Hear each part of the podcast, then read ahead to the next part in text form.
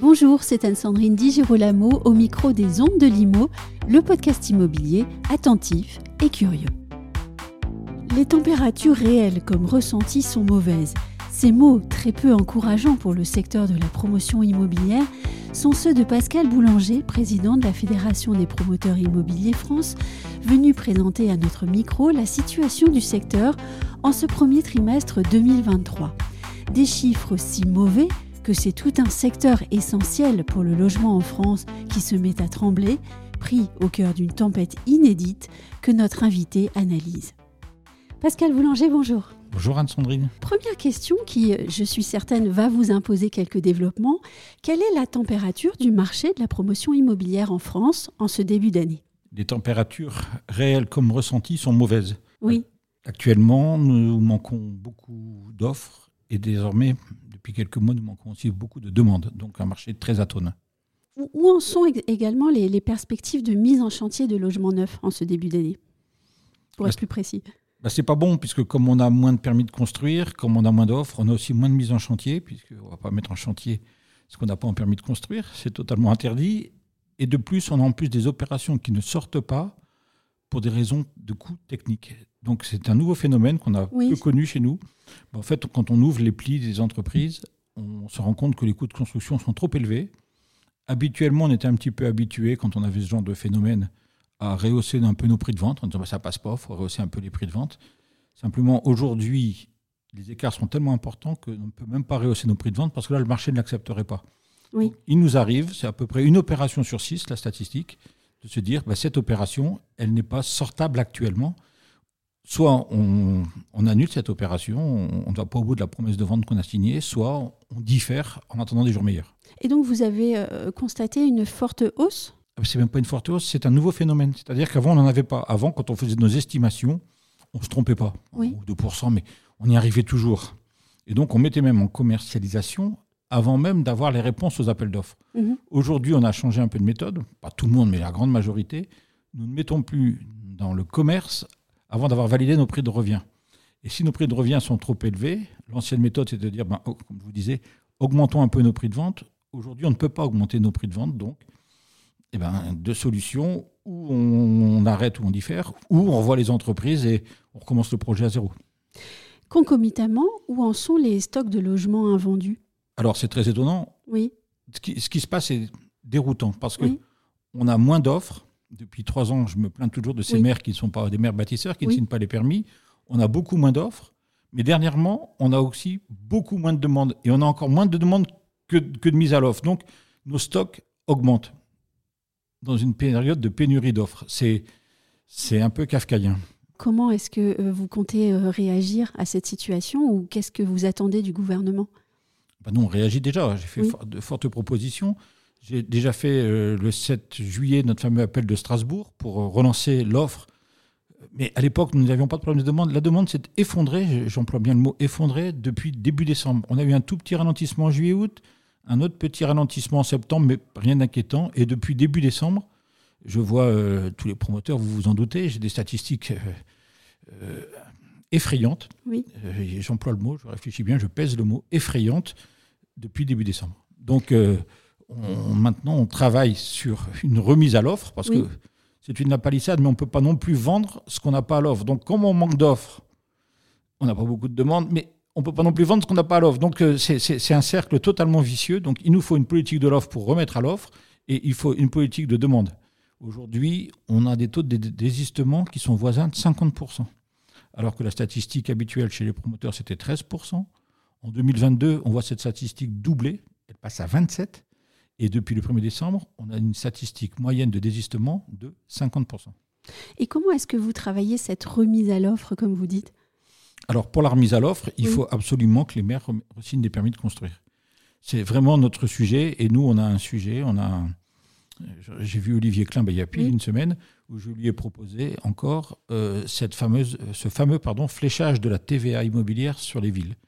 C'est-à-dire qu'on prend la moyenne de ce que construit une ville sur les trois dernières années, par Mhm. exemple. Mettons, Oui. je, je prends un exemple chiffré, cette ville fait 200 logements moyens par an. Jusque 200 logements, bon, on ne change rien, mais si elle fait un peu plus, partage, par exemple, 50-50 Mhm. entre elle et l'État, Bercy, sur la TVA. C'est gagnant-gagnant, puisque de toute façon, elle sera incitée à faire plus. Je veux aussi, par cette méthode, changer l'esprit des personnes, des administrés qui contestent les permis de construire ou qui contestent le fait même qu'un maire signe un permis de construire. Ils n'auront plus d'arguments. Souvent, ils sont contre, parce qu'ils sont un peu égoïstement contre. Contre. Là, le maire peut dire, attendez, si je fais cet immeuble, ça me permet de dégager autant équivalent TVA. Et avec ça, je peux rénover la crèche, l'école, je peux refaire le stade, enfin, tous les besoins. Et là, je pense que le mauvais va changer de camp. Euh, ça va devenir la personne qui empêche l'acte de construire nécessaire, qui, qui en plus correspond à un PLU. On construit en fonction de ce qu'est fait un Oui. PLU. Mais le maire aura un argument. On veut aider les maires, en fait, parce que souvent, les maires sont à court d'arguments et puis ils abandonnent un peu par fatigue en disant de toute façon, j'ai pas d'intérêt à signer ce permis de construire, je vais avoir que des ennuis. Tandis que là, le maire aura un argument de force en disant attendez, monsieur ou madame, vous qui êtes contre ce projet, sachez que ce projet me permet de faire ça pour la commune. Ça change un peu. Finalement, votre métier de promoteur est, est modifié, presque augmenté, en fait, en remettant un partenariat fort avec le maire. Oui, un peu, parce que à tort peut-être, la FPI, et je suis dans les, dans les instances depuis longtemps, on considérait un petit peu que c'était le maire qui nous empêchait. Oui, Moi, je pense pas que ce soit ça aujourd'hui. Je pense que le maire est lui-même empêché Oui. et malheureusement, il n'a pas d'argument. Donc nous, on dit, mais faut les aider parce que souvent en off, il oui. faut qu'il n'y ait plus personne. Le maire nous dit, mais moi, je suis pour le projet, j'ai pas de problème. Simplement, ma population, je vais me mettre tout le monde à dos. Et vous comprenez, j'ai pas envie de me mettre ma population à dos, ce qui est normal. Ce sont ses électeurs, ce sont ses administrés. Et puis la gestion au quotidien est très difficile. Voilà, donc ils n'ont plus d'intérêt à agir. J'aime bien cette phrase. Il faut trouver une motivation, un intérêt à agir. Et si le maire dit, attendez, de toute façon, un, ça respecte le PLU, donc c'est légal. Deux, ben, on en a besoin parce que la ville a besoin de, de se développer, de, de loger ses, ses citoyens et ceux qui veulent y venir. Et trois, j'ai un intérêt financier. Je pense que là, on arrivera à quelque chose. Et Bercy n'est pas perdant parce que quelquefois, j'entends dire, ah non, la TVA, c'est sacré. Mais non, c'est la TVA sur ce qui se fait en plus. Donc Oui. c'est gagnant-gagnant. Mais justement, j'ai une question sur le maire, puisque face à la sécheresse, et là, ce sujet-là est, est assez récent, on parle de la sécheresse hivernale en ce moment, certaines communes ont annoncé geler les demandes de permis de construire. Est-ce que, selon vous, ce type de décision est pertinent? Mais j'en sais rien, j'ai découvert comme vous avant-hier ou hier, je crois, des, Oui, Quelques communes assez dans- récent. quelques communes dans le Var qui ont dit on, on arrête toute construction pendant cinq ans. Je ne sais pas le, le fondement de la légalité, je ne sais pas si c'est justifié. Euh, oui, il y a un effet sécheresse, on ne va pas lutter contre. Euh, Est-ce que le fait d'empêcher de construire pour faire venir des habitants va lutter contre la sécheresse? C'est peut-être un faux problème parce que de toute façon, comme la population est croissante, ils vont aller ailleurs. Donc ailleurs, il y a la sécheresse partout. Donc euh, ça devient un, un- un vrai sujet. Je pense que le fait de refuser de construire n'est pas la solution. Ça ne fera pas pleuvoir. Oui. Donc la solution, c'est comment on remplit nos nappes phréatiques, mais on ne peut pas lutter contre cette population qui est croissante et ce besoin de logement. Peut-être aussi une incompréhension entre le temps long du promoteur puis du constructeur et, et, euh, le temps court de la communication. Oui, peut-être, ou un effet d'annonce. Euh, Oui. je pense que ça part d'une idée noble. hein. Attention, j'ai pas assez d'eau pour tout le monde, je veux plus d'habitants. Mhm. Bon, d'accord, mais si toutes les communes, il y a 34 900 et quelques communes en France, réagissent comme ça, il va y avoir un réel problème. Donc, euh, ne faisons pas d'une petite exception de quelques communes une réalité. La réalité, c'est qu'on a un besoin criant de, de logement. On a encore fait des démonstrations avec des écoles indépendantes. On, on va avoir euh, un besoin énorme de logement. Voilà. Et donc, les chiffres qui, qui- qui- qui circulent depuis très longtemps Mm. euh, font que euh, le fameux million de logements qui manque et les, et les 500 000 logements qu'il faut par an, on n'est pas loin de la vérité. Oui. Bon, donc, euh, dire parce qu'il y a la sécheresse, on ne construit plus, va creuser encore ce fossé sans aucun jeu de mots. On parle des chiffres euh, du logement euh, en France. Véronique Béda, qui est présidente de Next City, a indiqué dans une interview euh, qui est donnée à la tribune que la crise du logement est réelle. Et je cite, Si des gens n'ont plus accès au logement, cela va très mal se passer. Est-ce que vous partagez cet avis? Oui, totalement. J'ai même annoncé dernièrement une crise de gilets jaunes du logement. Véronique Bédac a repris ses propos. Oui. On est, je m'entends très bien avec Véronique, on, on échange souvent sur ces sujets-là, totalement en phase. Et le ministre, de son côté, est-ce qu'il vous écoute? Ah, ça va plus loin que ça. Il nous écoute, il est demandeur de nos idées. Maintenant, la question, c'est euh, est-ce que lui est écouté? Oui. Euh, je, je suis avec Olivier Klein comme avec Christophe Béchu en osmose sur la, la grande majorité des, des propositions. sauf que bah, aujourd'hui, il y a urgence. J'ai même proposé la semaine dernière, j'ai proposé une loi d'exception fiscale pendant l'année à venir. toute personne, par exemple, qui investirait dans un logement neuf pourrait, conditions de, de plafond peut-être, être exonéré de droits de succession s'il transmettait le lendemain. une mesure, il nous faut une mesure choc rapide et, et pas longue. Parce qu'on travaille sur des statuts du bailleur particulier, par exemple, qui sont des mesures pérennes, mais le temps de les mettre en route et le temps qu'elles soient comprises, c'est un temps long. Mhm. Nous, nous sommes en mode euh, urgence. Donc il nous faudrait une mesure rapide, pas longue, parce que je ne veux pas créer un effet d'aubaine, je veux répondre à une situation catastrophique. N'oublions pas que d'un côté, il y a une situation catastrophique du logement qui est avérée et qui est dénoncée depuis déjà tellement d'années, en fait. Et de l'autre côté, il y a aussi un secteur, le secteur du bâtiment, qui commence euh, à, dire ses difficultés aussi.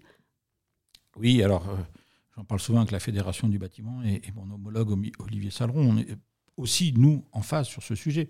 Les difficultés que nous rencontrons, nous, fortement depuis quelques temps et très fortement depuis deux mois, trois mois, oui. Euh, ils vont en avoir les effets dans un an. Hein. Ils sont toujours à peu près un an derrière nous, le temps que nous, on réalise les projets qui, arrivent euh, euh, au stade de la construction il y a un an, un an et demi. Donc oui, le, bâtiment va souffrir fortement. Et pourtant, vous dites dans un an, et pourtant, l'INSEE vient de publier pour 2023 une étude sur le climat des affaires dans le secteur du bâtiment. Et déjà, elle annonce que, selon les chefs d'entreprise hein, qui ont été interrogés en février, le climat des affaires dans le bâtiment se dégrade de nouveau. Elle rapporte aussi les tensions sur l'approvisionnement des matières qui diminuent, mais par ailleurs, elle annonce aussi que les entrepreneurs du bâtiment sont nombreux à juger que le niveau de leur carnet de commandes est supérieur à la normale. Est-ce que cette étude n'est pas finalement pleine de contradictions avec ce qu'on vient de dire? Oui, elle l'est, mais il faut l'inscrire d'une façon temporelle. Oui. Aujourd'hui, je pense que les entreprises ont à peu près de quoi travailler. Simplement, nous, on est un an, un an et demi, deux ans, mhm. peut-être des fois devant eux. Euh, le vide va arriver. C'est évident, la Fédération du bâtiment en est parfaitement consciente. Nous, nous sommes en manque d'offres depuis près de trois ans et totalement en manque de demandes depuis trois mois. Euh, donc tout ce qu'on ne vend pas ne sera pas construit. Euh, ça ne peut pas être autrement. Est-ce que vous pensez, comme certains, que le chantier de la rénovation énergétique peut aider le secteur de la promotion et de la construction? Alors oui et non, on, est, un peu mitigé. Souvent, on me fait le reproche. D'ailleurs, c'est pas forcément le même métier, c'est pas forcément les mêmes entreprises, c'est pas forcément le même savoir-faire. Et puis, il faut quand même comprendre que euh, rénover coûte plus cher que construire. Il faut démonter. Souvent, c'est refait à façon. C'est pas aux dimensions, aux normes actuelles de, la grande industrie. Euh, les promoteurs sont souvent plus dans une phase de construction que dans une phase de rénovation. Mais on, retoque souvent, on rétorque. Euh, il faudra s'y faire. Oui, d'accord, mais ça risque de coûter plus cher. Donc, est-ce que c'est une solution pour le logement abordable Je ne suis pas sûr. Est-ce que vous partagez euh, les doutes de, certains sur euh, l'utilité ou l'efficacité du Conseil national de la refondation? Oh, Écoutez, je n'ai pas envie de me poser la question. Mm. Nous, ça fait longtemps qu'on appelle à une réflexion sur le logement. Elle a lieu. Est-ce qu'elle serait efficace ou pas? C'est au président de la République et à la Première ministre d'en faire ce qu'ils en veulent. Moi, je joue le jeu. Nous, la FPI, on a envie de jouer le jeu. Euh, on en a parlé, je vous dis tout à l'heure avec le ministre du Logement. On va jouer le jeu. Vous apportez l'information Oui, oui, on, a des contributions, on y travaille. Euh, c'est piloté par euh, Véronique Bédag et, et, Christophe Robert. On joue le jeu. Après, si c'est pas efficace, ce ne sera pas de mon problème. Ou de ma faute, au moins. Oui. Alors, on vous a compris, le tableau de la promotion immobilière en ce début d'année est compliqué. quels sont pour 2023 vos priorités?